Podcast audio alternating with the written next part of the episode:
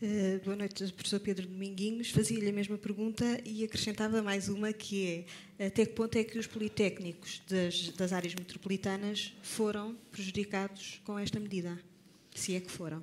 Muito boa noite a todas e a todos. Uh, a medida tinha um, um objetivo claro, que era reduzir o número de vagas em Lisboa e no Porto. E desse ponto de vista foi administrativo e, portanto, houve redução de vagas. Eh, e eu recordo, na altura, o que CISP foi muito claro no parecer que emitiu e uh, falava sobretudo em três níveis fundamentais. O objetivo era, de um ponto de vista temporal, não imediatista, e eu acho, e há alguns economistas no painel, que somos pelo menos três, sabem perfeitamente que as análises e os impactos da, política pública não se medem num ano. Temos de ter algum espaço para medir. Uh, mas dizia eu, o que CISP disse três coisas fundamentais. Se o objetivo era haver um, uma maior uh, número de pessoas a transitarem do, do, litoral, sobretudo Lisboa e Porto, para uh, o, o, interior ou para outros regimes, não deveria ser permitido que as instituições no litoral pudessem aumentar as vagas, a não ser em áreas estratégicas para o país.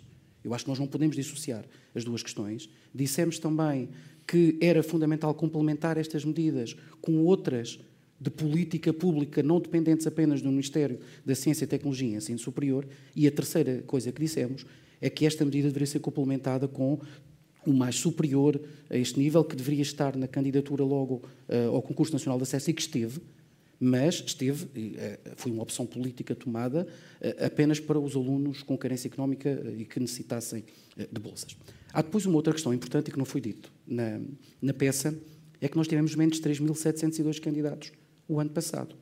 Nós invertemos uma tendência dos últimos 4, 5 anos pós-Troika, em que tinha existido um aumento do número de candidatos ao ensino superior e significou quase menos 5% de candidatos.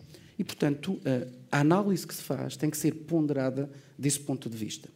E uma outra questão que gostava de referir é que houve diminuição do número de candidatos, perdão, de colocados nos privados no regime geral quer no universitário, quer no público, uh, perdão, no universitário, quer no politécnico, quer no interior, quer em Lisboa e no Porto. O que houve aumento de uh, candidatos colocados no ensino privado foi nos outros regimes. Maiores de 23, titulares de CETESP, uh, mudança de par curso e instituição. Aí houve essa questão. Portanto, o número uh, que é, do ponto de vista de regime geral, que é aquele que podemos comparar, não podemos comparar uh, com outro, uh, houve diminuição a este nível. E, portanto, num ano, eu diria, anormalmente, eu diria estranho, porque houve uma diminuição do número de candidatos, e nós dissemos isto, permitiu mitigar um número significativo. Mas aquilo que o professor João Guerreiro estava a dizer, nós hoje em dia estamos confrontados com desafios em regiões do interior. Eu amanhã às 9 horas estarei em Ponte Sor para a inauguração da Air Summit. Neste momento, Ponte Sor está confrontado com um desafio tremendo, que é a localização de investimento direto estrangeiro, com falta de recursos humanos qualificados em áreas, designadamente aeronáutica, engenharia aeronáutica, manutenção aeronáutica, eh, que não existe uma oferta suficiente na região para dar resposta aos quase 2 mil empregos que vão ser criados uh, num curto espaço de tempo. E se nós não tivermos a capacidade de dar resposta a esses desafios, mais do que perceber entre o interior e o litoral, mas dar resposta às regiões e aos desafios que as regiões se colocam, é, é eu diria, a discussão não é exatamente uh, colocada, na minha opinião, no sítio no sítio correto. E, portanto, nós temos que ter a capacidade de dar resposta a um conjunto de desafios. Foi por isso que o CISP assumiu um compromisso de haver aumento de vagas, por exemplo, em, em Coimbra, existiu aumento de vagas em Oliveira do Hospital, que manifestamente não é uh, litoral, é verdadeiramente interior. E, portanto, houve aumento nas áreas das uh, tecnologias de informação e comunicação, porque são áreas estratégicas uh, para o país. Nós temos que ter uma análise mais estratégica, menos administrativa, fazer essa análise. Eu sei que não é fácil. E existe uma comissão nomeada para o efeito, mas não é fácil fazer essa distinção estratégica. E o que aconteceu em algumas instituições, que diminuíram 5% administrativamente. E, portanto, esta é uma análise também que temos que perceber que não pode ser feita meramente do ponto de vista administrativo. Uh, boa noite, professor António Fatinhas Fernandes. Fazia-lhe a mesma pergunta, se existe de facto este desequilíbrio e, e também se concorda com, com, com, o professor Pedro Dominguinhos nesta questão de fazer uma análise para lá de só distribuir redistribuir vagas. Bom, em primeiro lugar, eh, agradeço o convite e cumprimento o auditório e, e queria felicitar por um, por um, trabalho desta natureza porque é necessário colocar dados em cima, em cima da mesa, indicadores, e, e, tem que ser um processo evolutivo e acho que não, os, próprios decisores políticos têm que se basear em indicadores e não propriamente em emoções. Eh, o Conselho de Reitores, e permitam-me que expresse a opinião do coletivo, eh, não é um assunto unânime. Eh, percebe-se a bondade da medida, percebemos que o país está fortemente eh, congestionado numa, numa faixa de, de 50 km e que, onde está a haver um aumento de concentração de pessoas e é necessário, por outro lado, eh, captar jovens, atrair jovens para zonas mais deprimidas ou com menor pressão demográfica. E percebemos que o, quer o ensino politécnico, quer o ensino universitário, são âncoras de esperança para estas regiões. Porquê?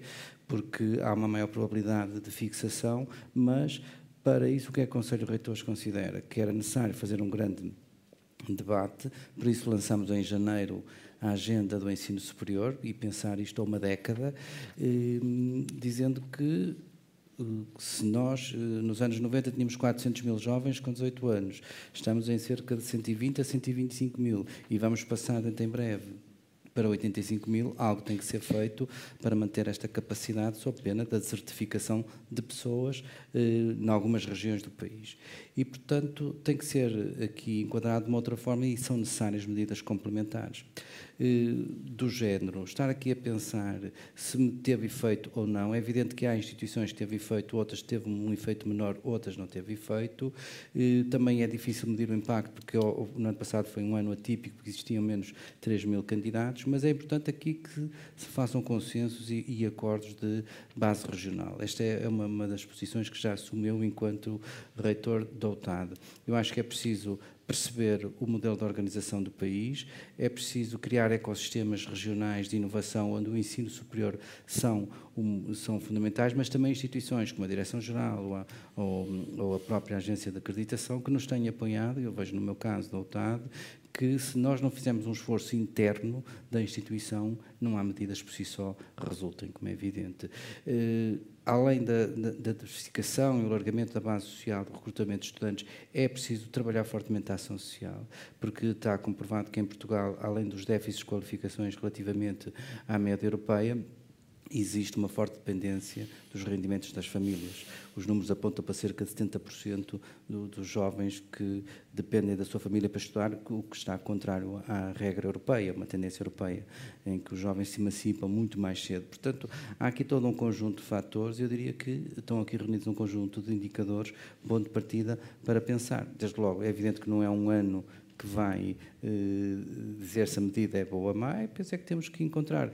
E, e, e, em última análise, o que eu gostaria de dizer é o seguinte: nós somos um país com as fronteiras estabilizadas há imenso tempo, temos uma identidade cultural, uma identidade, uma identidade nacional e somos um país coeso. E, portanto, acho que esta coisa não deve, ser, hum, não deve ser perdida e devemos criar aqui entendimentos, porque o grande objetivo é como qualificar mais o país, como ter mais jovens a estudar e, se possível, ter mais impacto nas regiões, nas suas diferentes áreas. Daí ter defendido a criação de ecossistemas regionais de inovação.